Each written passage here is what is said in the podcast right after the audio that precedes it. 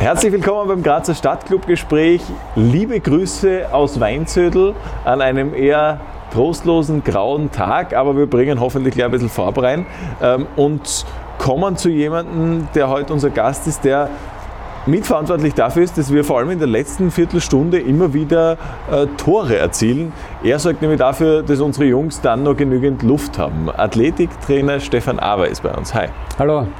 Danke euch fürs Einschalten, danke fürs mit dabei sein und wir unterhalten uns jetzt über den Stefan, über seine Arbeit und über all die spannenden Dinge, die es aus der Sportwissenschaft, aus dem Athletiktraining so zu wissen gibt. GAK, der Grazer Stadtclub. Stefan, ich glaube, wenn viele an einen Athletiktrainer denken, dann ist es für die so der härteste Hund im Trainerteam, der die ganze Woche über da steht und die Leute laut anschreit und einmal geht's noch, noch mehr Liegestütz und wir rennen noch schneller. Ist das die Wahrheit? Ähm, zuerst einmal danke für die Einladung. Freut mich, äh, dass ich da einmal ein bisschen einen Einblick geben darf in den Athletikbereich. Äh, ist das die Wahrheit? Das ist eine gute Frage. Sagen wir mal so, der Athletiktrainer oder früher der Konditrainer oder Schinderhannes hat sich äh, in, den, in den Jahren, seitdem wir das machen, das ist mittlerweile seit 20 Jahren eigentlich deutlich geändert. Äh, wenn ich daran denke, an meine erste GRK-Zeit, das war 99, 2000, da bin ich als eher Ausdauertrainer sozusagen da äh, hergekommen. Ich bin selber ja auf den Ausdauersport gekommen und da ist es halt sehr viel ums Laufen gegangen und da hat man Kondition allgemein mit Laufen und Ausdauer verbunden sozusagen. Mittlerweile muss man sagen, hat sich das Athletiktraining deutlich spezialisiert auf die einzelnen Bereiche wie Kraft, Beweglichkeit, äh, koordinative Fähigkeiten und Ausdauer und Schnelligkeit. Das, ist, äh, also das sind die fünf großen Bereiche, in denen man tätig ist sozusagen. Und es ist äh, sicher, es hat sich sicher ein bisschen gewandelt, das Bild, sage ich mal. Ja, das, mhm. das auch das Arbeitsbild, sage ich mal. Ja. Aber dann bist du in den Job gekommen, äh, wo Schinden doch schon noch Thema war. Ist das also eine Ader in dir, die du kennst, dass du andere gerne ein bisschen äh, Schmerzen zufügst durch deine. Nein, nicht unbedingt. Also mein Ziel ist prinzipiell jetzt nicht Schmerzen zuzufügen, sondern die, die Spieler oder die Sportler, die ich betreue, besser zu machen. Und ähm, ja, ich komme natürlich von einem Austauschsport, da braucht man gewisse, ja, gewisse Quellerqualitäten braucht man, wenn man, wenn man Triathlon gemacht hat. Und ja, weil man macht es natürlich dann mit, mit, einer, mit, mit, einer, mit einem Eigenantrieb und mit einer richtig guten Motivation, sage ich mal. Und das ist auch der Punkt, den ich halt auch den, den Spielern dann vermitteln probiere. Also es geht jetzt nicht darum, äh, irgendwem zu sagen, was er laufen soll und wie schnell er das laufen soll, sondern im Endeffekt ähm, habe ich mein Ziel erreicht, wenn die Spieler kapieren, dass es ihnen gut tut und dass dann besser Fußball spielen. Und das ist eigentlich so ein zentraler Punkt, sage ich mal, von meiner Arbeit. Mhm. Ähm, du hast jetzt schon so ein paar kleine Stationen zwischendurch fallen gelassen. Wenn du uns kurz so ein bisschen mitnimmst durch deine berufliche und sportliche Karriere ähm, in den letzten Jahren, Jahrzehnten, wie schaut die aus? Ähm, ja, selber komme ich vom Ausdauersport. Ich habe schon auch äh, Fußball gespielt äh, in, in Lankowitz damals, ja, bis zu 13. Da haben sie mich ins Tor gestellt, weil ich sehr lange Hände gehabt habe. Aber irgendwann bin ich drauf gekommen, dass ich mit dem Wasser besser bewegen kann und habe zum Schwimmen gewechselt.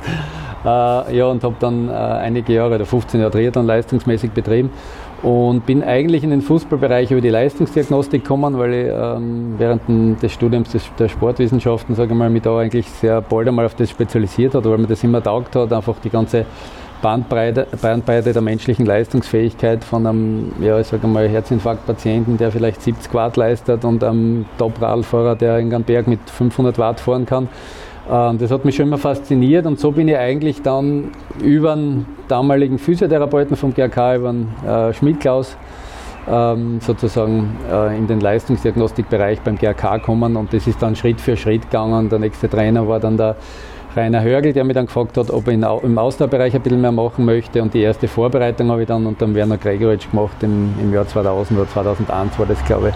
Mhm. Und von dort weg bin ich eigentlich immer im Fußball tätig gewesen, nicht nur. Ich bin auch selbstständig im Bereich äh, Trainingsberatung, Leistungsdiagnostik und äh, ich finde das Arbeitsfeld für mich insofern sehr spannend, weil ich einfach ähm, einerseits Sportler betreue, wo ich weiß, dann schreibe ich einen Trainingsplan und die machen das selber äh, und, und ähm, kommen zu mir, weil sie von Haus aus besser werden wollen sozusagen. Ja. Und andererseits der, der, Fußballbereich, der Mannschaftssportbereich ist immer ein bisschen speziell, was, was, was die Kondition oder, oder die, die, die Athletik an, anbelangt. Aber wie ich da gesagt habe, das hat sich in den letzten Jahren äh, deutlich verändert, sage ich mal. Mhm. Auch die, die Einstellung zum, äh, zu der, zur Kon zum Kondition, zum Athletiktraining, sage ich mal, der Spieler selber. Ja, mhm. Das ist auf ein deutlich höheres Niveau einfach angestiegen. Was ist Leistungsdiagnostik? Leistungsdiagnostik bedeutet im Endeffekt alles, was die, ähm, die Bestimmung einer, einer konditionellen Fähigkeit angeht. Ob das jetzt ein Krafttest ist, ein Sprungtest ist oder ein Ausdauertest ist. Ja.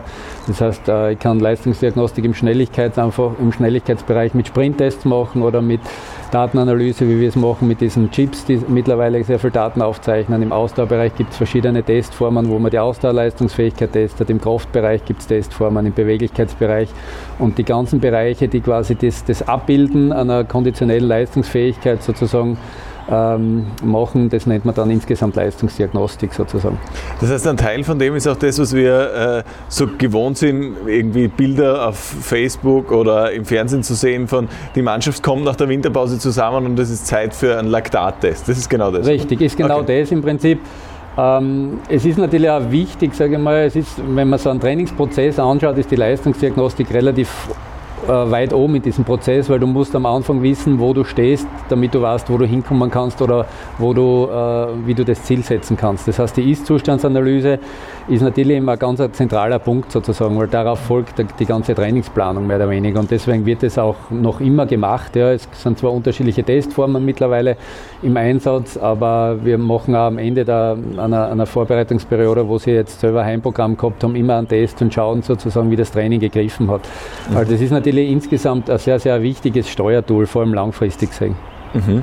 Ähm, ein Thema, das mich noch an deinem Lebenslauf, an dem ich noch ein bisschen hänge, äh, ist dieses Ausdauersportthema.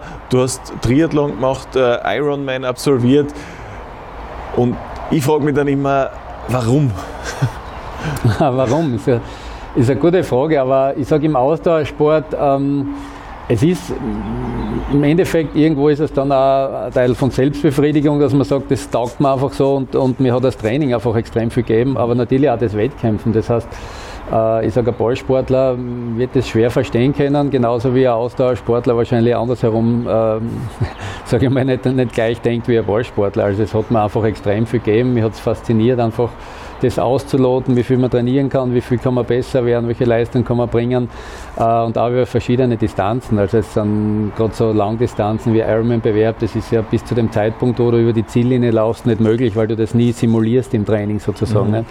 Und das ist schon faszinierend, was man da äh, über sich selber erfährt in so einem Bewerb, sage ich mal. Ja, weil wenn du jetzt 8, 9, 10 Stunden Zeit hast und viele fragen dann immer, was denkt man eigentlich während so einem Bewerb? Und in Wirklichkeit, wenn man das Revue passieren lässt, äh, vergeht der Bewerb extrem schnell sozusagen, ja, weil du mhm. einfach immer auf den Moment fokussiert bist.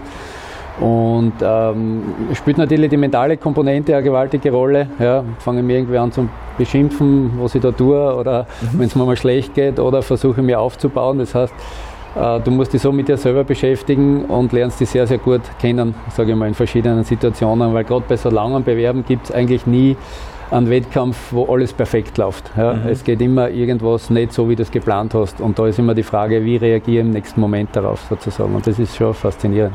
Das heißt, es ist eine Leistung, die ich im Training tatsächlich davor ja nie erbracht habe. Ähm, dementsprechend vermutlich tatsächlich eine ordentliche Quälerei zwischendurch, die man für sich so durchleben muss, weil man nicht weiß souverän, okay, wieso Läufer das manchmal wissen, okay, ich werde die 10 Kilometer in einer Stunde laufen oder mhm. so, sondern und, und das wird locker hinhauen, wenn ich einen ganz schlechten Tag habe, sondern so immer so unbekanntes Terrain, oder?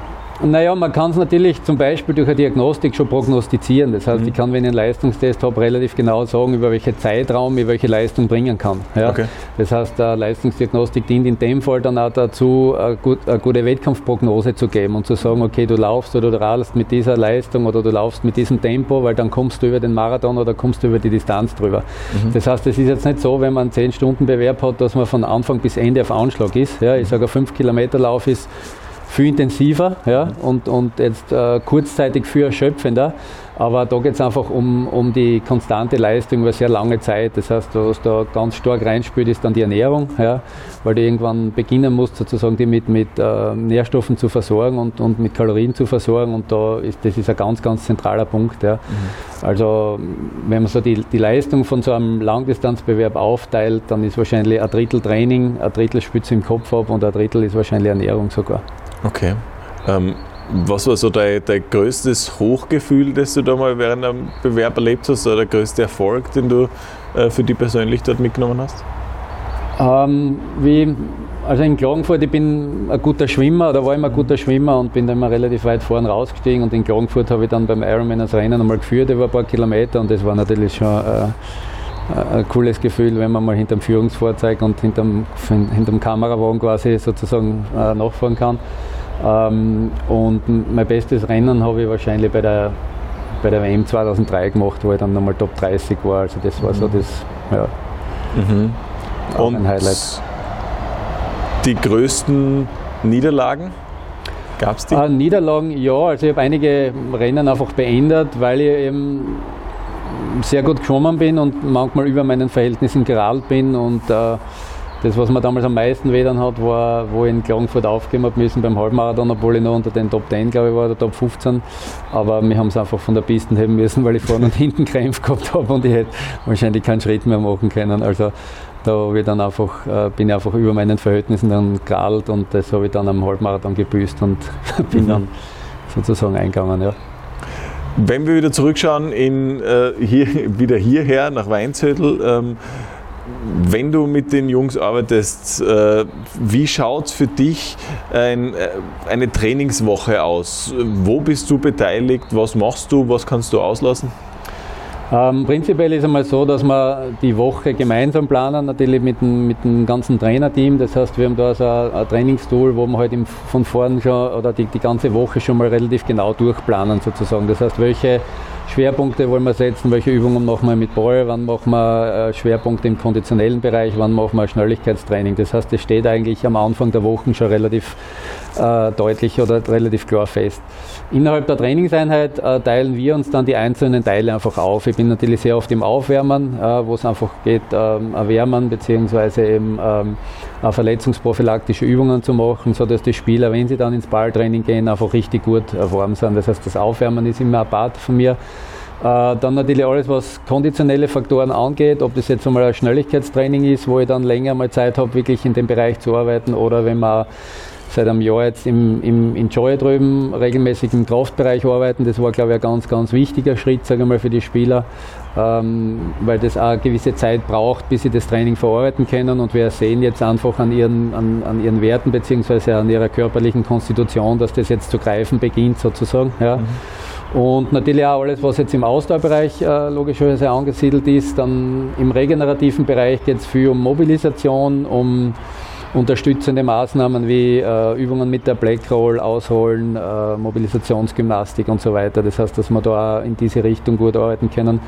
Und ein Part von mir ist natürlich auch noch der Bereich der verletzten Spieler. Das heißt, die dann wieder heranführen, wenn jetzt der Physiotherapeut sagt, der ist wieder so fit, dass er auf den Platz gehen kann, wie es jetzt zum Beispiel beim ähm, Rose dann passieren wird, dann werde ich mit ihm langsam anfangen, ähm, in Absprache mit dem medizinischen Team sozusagen zu arbeiten. Ja? Mhm. Das heißt, ich steige dann ein, wenn er wieder so fit ist, dass er einfach wieder ein bisschen mehr machen kann und dann äh, ist das auch ein, ein, Teil von meiner Arbeit sozusagen. Das heißt, mhm. es ist recht ähm, ja, abwechslungsreich und, und, gut aufgeteilt und man hat fast in jeder Trainingseinheit dann einen gewissen Part zu machen sozusagen. Mhm. Jetzt hat, wenn wir bei den verletzten Spielern bleiben, äh, Thomas Zündel dir in mehreren Interviews schon Rosen gestreut. Der hat ja wirklich lang zu kämpfen gehabt mit seinem Rücken äh, und du hast ihn offenbar wieder zurückgebracht, unter anderem äh, Richtung Fitness. Was für Wunderdinge hast du da mit ihm veranstaltet, dass das funktioniert hat? prinzipiell sage ich mal, es gibt keine Wunder. Also ich glaube nicht an Wunderheilungen. Ja. Ähm, ich glaube, dass einfach gewisse Verletzungsmuster ihre Zeit brauchen sozusagen. Ja. Und ein Zugang von mir ist einfach, dass eine dosierte Belastung äh, in den meisten Fällen sehr, sehr positiv wirkt. Dosierte Belastung heißt einfach, dass der Schmerz oder die Probleme, die er hat, trotz des Trainings langsam besser werden oder nicht schlechter werden. Ja. Mhm. Und nichts anderes habe ich eigentlich gemacht mit ganz einfachen Übungen. Man muss dazu sagen, er war natürlich auch bei Physiotherapeuten, er hat sich viel Meinungen geholt und äh, hat am Anfang vor allem auch viel, viel verschiedene Sachen probiert. Ja. Und wie wir dann halt begonnen haben, am Platz zu arbeiten, dann ist es halt langsam bergauf gegangen. Ob das jetzt äh, mein Training, wie viel da das dazu beigetragen hat, das, ich glaube, vielleicht wäre der natürliche Heilungsverlauf auch so gewesen, dass von dem Zeitpunkt besser gewesen wäre. Ja. Also ich, da darf man sich das nicht immer dann äh, irgendwie so aufheften, aber es war sicher ein Part, sage ich mal. Und dann geht es einfach darum, dass er dementsprechend belastet wird, um wieder erstens Belastungsverträglichkeit zu haben und dann natürlich auch vor allem die konditionelle Seiten wieder aufbaut. Und ich meine, es freut mich beim Zünde besonders, weil es einfach ähm, ja, nicht absehbar war und ich denke mal, dass in viele jetzt nicht mehr auf der Spielerlisten gehabt haben in dem Jahr. Und ich finde, er hat die letzten Partien souverän gespielt und richtig gut gespielt. Und äh, das freut mich auch, weil, es einfach auch zeigt, dass es nicht, mm, nicht vorbei ist, wenn man mal vielleicht einen Bauernscheinvorfall hat oder vielleicht eine gröbere Verletzung hat, ja, sondern dass man ähm, immer wieder gut zurückkommen kann. Und dass man auch mittlerweile, das sieht man glaube ich auch, auch in unter Anführungszeichen höherem Alter, ja, wo man halt vor 15 Jahren gesagt hat, ja mit 30 bist du eh schon ein altes Eisen. Ja. Und mittlerweile glaube ich einfach, wenn du auf den Körper schaust, wenn du gut, dich gut regenerierst, äh, auf die Ernährung schaust und andere Sachen dazu machst, ja, nicht nur das Training, dass du dann relativ lange auf einem hohen Niveau spielen kannst, finde ich. Apropos Alter, wenn man selbst Leistungssportler war und vermutlich, als du zum GRK das erste Mal gekommen bist, durchaus entweder der Fitteste oder bei den Allerfittesten dabei ist und man nach und nach merkt, da kommen jetzt 17-, 18-Jährige, die machen Dinge bedeutend lockerer, als ich sie dann machen kann. Äh, nagt das? Na, eigentlich gar nicht, muss ich sagen. Also an das habe ich noch gar nicht gedacht, dass jetzt ein mhm. junger Spieler, also ich, man zum Beispiel ja, in Schnelligkeit hat es bei mir nie gegeben. okay. Das heißt, da war ich, äh, und, und ich habe einfach nicht die Voraussetzungen, also ich, ich vergleiche mich auch nicht mit dem Spiel. Also ich würde wahrscheinlich eher, es würd, würd, ich würde eher nagen, wenn ich mich mit einem Triathleten in meinem Alter vergleiche und der ist mhm. viel, viel besser sozusagen. Das heißt, äh, ich, ich, ich habe da nie das Bedürfnis, mich mit einem Spieler im Fußballerischen oder im, in dem Bereich zu vergleichen. Die brauchen einfach andere Fähigkeiten, ja, wie Austauschsportler. Und natürlich bin ich früher äh, viele Trainings mitgelaufen und haben am Anfang da auch meine, meinen Respekt, sage ich mal, verdient, weil die, wie ich begonnen habe mit, weiß nicht wie alt ich da war, 25, 26, da waren halt äh, Igor Bamic, Adi Hütter, Ammerhauser, ja, also da waren Lipandi, das waren einfach Typen, da war es nicht ganz so einfach, sage ich mal, dass man daherkommt und sagt, wir laufen jetzt dreimal auf dem Schlossberg auf. Mhm.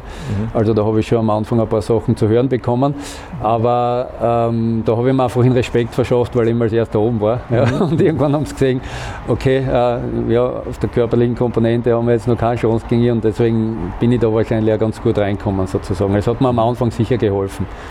Jetzt brauche ich es eigentlich nicht mehr. Ich habe mich vorher übrigens erkundigt, äh, nicht nur die Spieler lernen von dir, sondern du offenbar von ihnen. Äh, ich habe mir sagen lassen, du bist bedeutend besser geworden, wenn du im Training irgendwie Zuspiele machen musst. Also ja, das, das, stimmt. Das kann vielleicht aus der Kapfenberg-Zeit kommen. Da hat man immer gemunkelt, dass ich der Spieler war, der sich am meisten entwickelt hat in den zehn Jahren. Ja. Das ist immer natürlich die Frage, von welchem Niveau.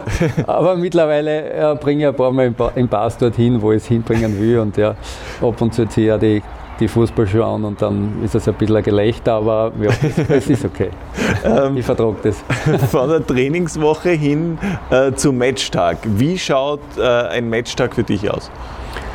Äh, der Matchtag äh, für mich beginnt eigentlich äh, zwei Stunden vor Match, wenn wir uns eigentlich äh, im Stadion treffen sozusagen. Ähm, im Endeffekt äh, ist, ist, der Tag vom Match für mich jetzt nicht wirklich aufwendig, ja, weil im Endeffekt geht es darum, dass die Spieler gut aufwärmen sozusagen. Also da haben die Spieler selber wahrscheinlich ihr eigenes Ritual ja, oder ihr, das Ritual der Spieler ist da definitiv wichtiger. Was ich einfach wichtig finde, ist das letzte Training, das Abschlusstraining sozusagen, ja, das ähm, Training am Tag vor dem Match da habe ich immer einen, einen, einen Part, wo ich einfach, äh, wo ich dann schon immer ein Gefühl kriege, wie die Spieler drauf sind sozusagen. Ja. Aber am Matchtag selber geht es ums Aufwärmen, geht es ums Dabeisein, ums die Spieler motivieren, ähm, um einfach dann äh, beim, beim Match auch positiv zu unterstützen sozusagen. Also der ist jetzt für mich eigentlich nicht sehr, nicht sehr aufwendig oder da habe ich auch nicht sehr viele Möglichkeiten einzugreifen. Dabei fällt mir immer auf, wir sitzen ja im Stadion bei Heimspielen in der Nähe voneinander, ähm, dass du immer beschäftigt bist mit diesen ähm, Cues, Unterleiberl, das die Spieler anhaben. Äh, was machst du da? Ähm, ja, das, das geht in die Datenanalyse jetzt. Also wir haben so ein, ähm, ein Smart, ein Smart Shirt sozusagen, wo wir Herzfrequenzdaten, ähm, Atmung, Atmungsdaten, also respiratorische Daten, aber auch GPS-Daten und Geschwindigkeitsdaten der Spieler aufzeichnen. Das machen wir sowohl im Training als auch im Match. Das teilt man natürlich dann vor dem Match aus und nach dem Match sammle ich dann äh, die Chips wieder ab und lese es dann ein, dass ich es möglichst schnell analysieren kann. Äh, Im Endeffekt ist das was, was sich in den letzten Jahren, sage ich mal, mm, spezialisiert oder ergeben hat oder eigentlich, eigentlich seit ein paar Jahren sozusagen erst ähm, wirklich am Markt ist. Ich sage, wie ich begonnen habe, man hat immer schon Herzfrequenz messen können seit den 80er Jahren mit diesen normalen Brustgurten und Herzfrequenzmessgeräten und mittlerweile sind zu diesen physiologischen Daten eben äh, Geschwindigkeits- und Beschleunigungsdaten dazugekommen. Und äh, das ist mittlerweile ein ganz ein wichtiges Steuertool, sage ich mal, im, im, im Fußballtraining. Und äh, ich habe es das erste Mal eingesetzt beim U21-Team 2017. Das ist wirklich jetzt nicht so lang her noch. Ja. U21-Nationalteam. Nationalteam, okay. ja. Und mittlerweile ist es eigentlich bei den Profimannschaften gang und gäbe. Die haben teilweise eigene Datenanalysten dabei, die sich dann nur mit diesen, mit diesen Daten beschäftigen. Es geht im Prinzip darum, dass man die Geschwindigkeitsdaten, Beschleunigungsdaten, das heißt, welche Distanzen laufen die Spieler, welche Geschwindigkeit laufen die Spieler, in welchen Bereichen laufen sie, wie viel, wie viel Abbremsbewegungen haben sie, wie viel äh, Beschleunigungsbewegungen haben sie und über diese Daten kann man natürlich auch ein bisschen dann die Ermüdung mit einschätzen sozusagen. Mhm. Ja. Einerseits ähm, und andererseits natürlich ist es auch sehr positionsabhängig, sage ich mal, und auch vom, vom Spiel sehr abhängig. Aber es ist ein sehr, sehr interessanter Bereich, ähm, aber natürlich ein sehr umfangreicher Bereich, muss ich sagen. Mhm. Ja, also ich sitze, glaube ich, mittlerweile länger vor dem PC, wie am Trainingsplatz steht dann bei der Auswertung. Mhm. Ja. Passiert das noch am Matchtag dann oder Tag danach? Nein, passiert am Matchtag eigentlich. Okay. Also ich versuche eigentlich immer direkt nach den Trainings die Auswertungen zu machen, beziehungsweise direkt nach dem Match, mhm. damit man eventuell irgendwie darauf reagieren kann, auch sozusagen. Ja. Mhm. Das heißt, da kommt eine Flut auf, äh, aus Daten auf dich zu, zumindest klingt es so. Äh, und du musst dann wissen, welche Daten sind da jetzt wichtig oder äh, schreit das Programm gleich Alarm, Spieler mit Rückennummer so und so, soll er jetzt einmal dringend eine Pause äh, bekommen? Das muss man eben selber einschätzen. Mhm. Also ist, ja, prinzipiell ist so, man kann heutzutage verdammt viele Daten aufzeichnen auf ganz kleinen Speichermedien sozusagen. Ja, man kriegt eine Unzahl von Daten. Äh, die große Frage ist einfach die Interpretation sozusagen. Ja. Und das machen dann die, die Programme sozusagen, wo die Daten ausgewertet werden. Wir arbeiten da mit einer steirischen Firma zusammen, die jetzt auch äh, jung ist, aber sehr engagiert ist. Sie waren heute wieder da und haben einmal das Live-Tracking das erste Mal probiert, das zweite Mal, das heißt, dass wir die Daten wirklich live am PC sehen während des Trainings bzw. während des Spiels, dann kann man vielleicht noch schneller auf solche Sachen reagieren. Ähm, genau, und die Interpretation, die obliegt dann eigentlich uns oder den Datenanalysten, den Trainern sozusagen. Und mittlerweile haben wir aber schon ein ganz gutes Gespür dafür, aufgrund dessen, dass wir sehr viele Daten schon gesammelt haben und dann vergleichen. Äh, man kann vor allem dann auch diese, die Trainingseinheiten einschätzen. Das heißt, wir wissen jetzt zum Beispiel, äh, beim Abschlusstraining wollen wir eine gewisse sogenannte Dynamic Load, heißt das, das heißt so eine gewisse Gesamtbelastung äh, zusammenbringen und nicht darüber hinaus. Ja. Mhm. Das heißt, äh, es macht im Prinzip das Fußballspiel, das ja von äh, von, von, physiologischer Seite sehr, sehr komplex ist, mhm. ja, äh, macht es einfach ein bisschen äh, transparenter. Ja, mhm. Weil bis jetzt war es einfach so, dass man eine Spielform gesehen hat und gemerkt hat, okay, nach zwei Minuten werden es vielleicht miert oder jetzt brechen wir vielleicht ab. Das heißt, äh, ganz viel im, in der Trainingssteuerung war nach, nach dem Gefühl des Trainers. Mhm. Ja, und das war die letzten x Jahre so. Ja. Und mit den Daten wird eben diese, äh, diese Einschätzung der physiologischen Belastung immer genauer und immer besser. Ja. Heißt das auch, dass wir langfristig irgendwie weggehen von äh, so uniformem Mannschaftstraining und dass man mehr sagt, okay, das sind jetzt die Spieler, die äh, vielleicht ein bisschen ein ruhigeres Training brauchen, vielleicht sind es auch die Älteren, die längere Regenerationsphasen brauchen und die anderen machen dafür intensiveres. Ist das die das Zukunft? ist durchaus eine Möglichkeit, wo sich das hinentwickelt. Es wird immer natürlich Trainings geben, wo man mit der ganzen Mannschaft logischerweise äh, trainieren wird müssen und trainieren wird, aber die Individualisierung kann durch solche Systeme sicher, kann sicher verbessert werden sozusagen. Ja, das heißt, dass man den, den Spieler individuell dementsprechend belastet. Ja, was eben früher sehr oft nicht der Fall war, da sind halt alle, ich weiß nicht wie oft, über diese Hürden gesprungen. Ja, und mhm. äh, egal wie gut der muskulär trainiert war. Das ist eben im Einklang mit der Leistungsdiagnostik, mit, der, mit dem aktuellen Zustand des Spielers, kann man dann eben die Belastung noch besser steuern sozusagen. Mhm. Ja. Ich habe mal irgendwo gelesen, dass ähm, bei so internationalen Topvereinen die Spieler auch zu Hause ähm, beobachtet werden und die in der Früh irgendwie schon am Handy sagen müssen, ich fühle mich heute so und so äh, und dann, ich glaube, ein Brustgurt oder Shirt anhaben. Äh, ist das was, was du dir vorstellen kannst, äh, irgendwann mal einzuführen oder ist das was, wo du ethisch kategorisch sagst, na, irgendwann ist es auch Job, Job, Privatperson, Privatperson? Rein sportwissenschaftlich ist es hochinteressant natürlich. Ja. ja. Also, aber wir versuchen das einfach jetzt Schritt für Schritt, äh, Schritt für Schritt zu machen. Und mir ist es auch wichtig, äh, auch die Spieler kriegen die Werte und kriegen die Daten. Ja, und das äh, Mittlerweile wollen sie ja die Daten dann sehen, wie schnell bin ich gesprintet, wer ist der Schnellere gewesen und so weiter. Das ist natürlich ein super Ansporn auch. Und das ist irgendwie dann das, was man einfach schaffen muss, dass die Spieler sehen, dass sie davon profitieren. Und dann kann man solche Sachen einführen. Es ist durchaus denkbar, dass man einen, einen, einen guten Morgen Fragebogen, äh, wie fühlst du dich, wie hast du das Training verkauft, dass, dass man das einmal einführt. Ja, das ist durchaus denkbar, machen auch schon etliche Vereine sozusagen. Ja.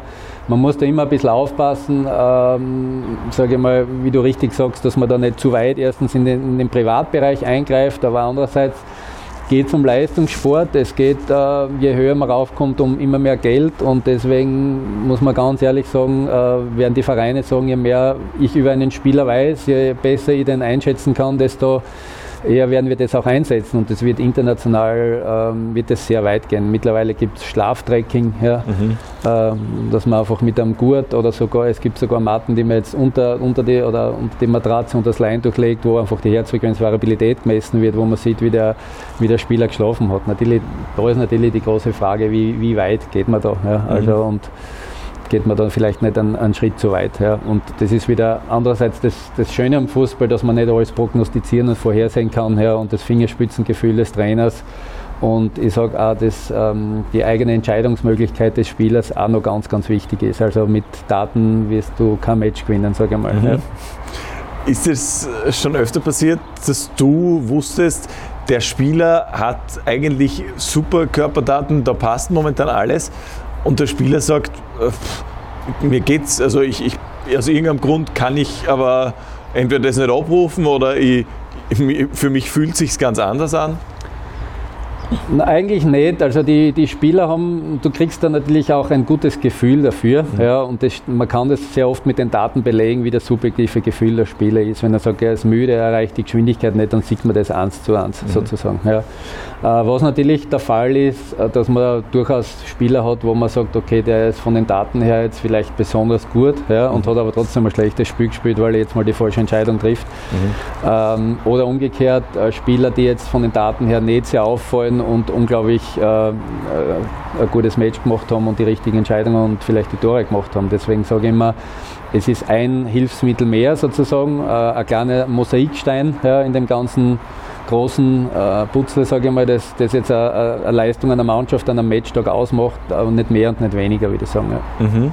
Ähm, von dir als Trainer mal hin zu dir als Konsument äh, von Sport. Bist du Fußballfan? Würdest du dich als Fan bezeichnen? Ich bin allgemein Sportfan. Also wenn jetzt, äh, ich würde jetzt nicht sagen, ich schaue mir nur Fußballmatch an. Ja, ich schaue mir gern Radfahren an, Triathlon, Austauschsportarten, Langlaufen, Biathlon, Volleyball. Also ich, mir, mir taugt das Arbeiten auch mit vielen verschiedenen Sportarten und ich finde, dass ich dadurch auch einen gewissen Weitblick in der Sportwissenschaft gekriegt habe. Ja? Mhm. Dass man nicht nur fokussiert auf einen Bereich ist, sondern wirklich mit vielen verschiedenen Leuten arbeitet. Ich arbeite zum Beispiel sehr intensiv mit Tom Frühwirt, am Handbiker, ja, der sich für die Olympischen Spiele vorbereitet. Mit dem mache ich echt viele verschiedene Trainingsformen. Der ist fast so wie ein Versuchsobjekt, aber der setzt alles eins zu eins um und es ist richtig cool mit ihm zu arbeiten, weil da kann man einfach Sachen ausprobieren. Also ich würde mich jetzt nicht als absoluten brennenden Fußballfan bezeichnen, mhm. sondern einfach interessiert sozusagen. Ähm, Sportler in welchem Bereich auch immer weiterzubringen. Also mein Ziel mhm. ist eigentlich immer, wenn sie jemand betreuen lässt, wenn ich jetzt da äh, eine Fußballmannschaft verbessern will, den, den Spieler individuell weiterzubringen, weil dann einfach die, die Mannschaft insgesamt auch besser wird, sage ich mal. Ja. Mhm. Wir kommen damit langsam aber sicher ins Finale und zu einer Rubrik, die es bei uns gibt, in der jeder Gast dem nächsten Gast, ohne zu wissen, wer das ist, eine Frage stellt. Und Martin Harrer war unser letzter Gast und der möchte wissen, wie für dich das perfekte GRK-Spiel aussieht. Er hat dann noch weitere Fragen gestellt, wie viele Tore äh, du schießt und Assists du machst. Ich glaube, das können wir weglassen. Aber gegen wen wir dieses perfekte mhm. Spiel spielen, ist auch noch wichtig. Ja, das perfekte Spiel findet natürlich in Graz-Liebenau statt. Dieses erste Grazer Derby nach dem Wiederaufstieg. Äh, ja, und wir gewinnen das souverän. Ja, souverän nicht, wir gewinnen es einfach und freuen uns irrsinnig dann. Ja. Das wäre, äh, glaube ich, das, das perfekte Spiel. Können ja. wir uns darauf einigen, bin ich dafür. ähm, jetzt brauche ich von dir eine Frage für unseren nächsten Gast. Uh, unseren nächsten Gast, ja, uh, was könnte man denn fragen? Um, Du hast mir vorher schon angekündigt, dass es gar nicht so leicht ist, diese Frage, diese Frage dann zu stellen. Ja, ein ähm, ja. Ja, genau. Ja. Ähm, ja, ich frage unseren nächsten Gast, wer, äh, wer das erste Tor in der, in der nächsten Saison schießt. Bei uns, Bei in, uns. in unserer Mannschaft. Okay, passt. Das, äh, die Frage werden wir stellen. Ähm, und ich bin gespannt, wer sie dann beantworten darf. Danke dir für deine Antworten und für deine Zeit. Danke für die Einladung, hat mich sehr gefreut. Und danke euch fürs äh, mit dabei sein. Äh, wenn euch das Gespräch auch so interessiert hat, wie es mich jetzt interessiert hat, ähm, dann gerne bitte teilen äh, mit euren Freunden, Bekannten, in die Insta-Story packen äh, oder den Link einfach weiterschicken. Darüber wären wir sehr, sehr dankbar. Und ich hoffe, wir sehen uns sehr bald wieder im Stadion, wenn das alles geht. Bis dahin, schöne Zeit euch.